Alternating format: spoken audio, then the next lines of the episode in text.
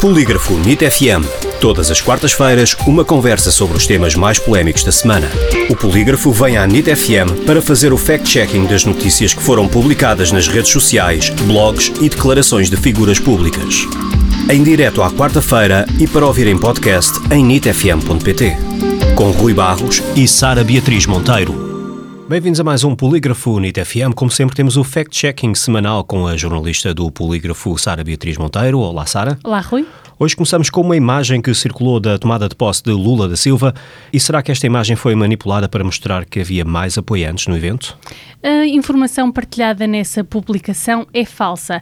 A fotografia da multidão na posse de Lula da Silva é verdadeira e foi captada pelo fotógrafo Eduardo Moura e publicada no perfil Mídia Ninja no Twitter no dia 1 de janeiro.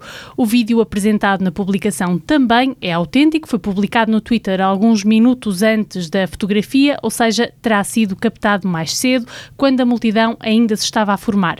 Em suma, é falso que a imagem da tomada de posse de Lula da Silva tenha sido manipulada para mostrar mais apoiantes no evento. Entretanto, tornou-se viral no Facebook um alegado discurso proferido por Didier Deschamps, o treinador da seleção francesa de futebol.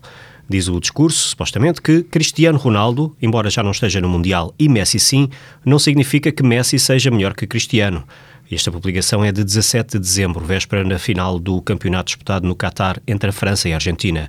Há registro mesmo destas declarações? Não, a informação é falsa. Em primeiro lugar, não é feita qualquer referência à fonte utilizada para citar o selecionador francês.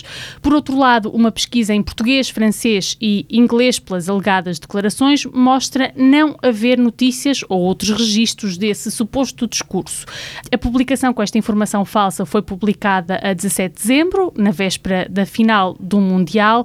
Nesse dia, o técnico francês falou na conferência de imprensa imprensa de antevisão do jogo, mas não fez qualquer referência a Cristiano Ronaldo. Conclusão: a informação é falsa. Nas redes sociais está a promover-se uma suposta venda de paletes de encomendas não reclamadas pelo CTT por apenas 1,95€ por cada palete, incluindo telemóveis, aparelhos de cozinha, aspiradores, entre outros. Basta preencher o formulário, diz esta publicação. É verdadeira ou falsa?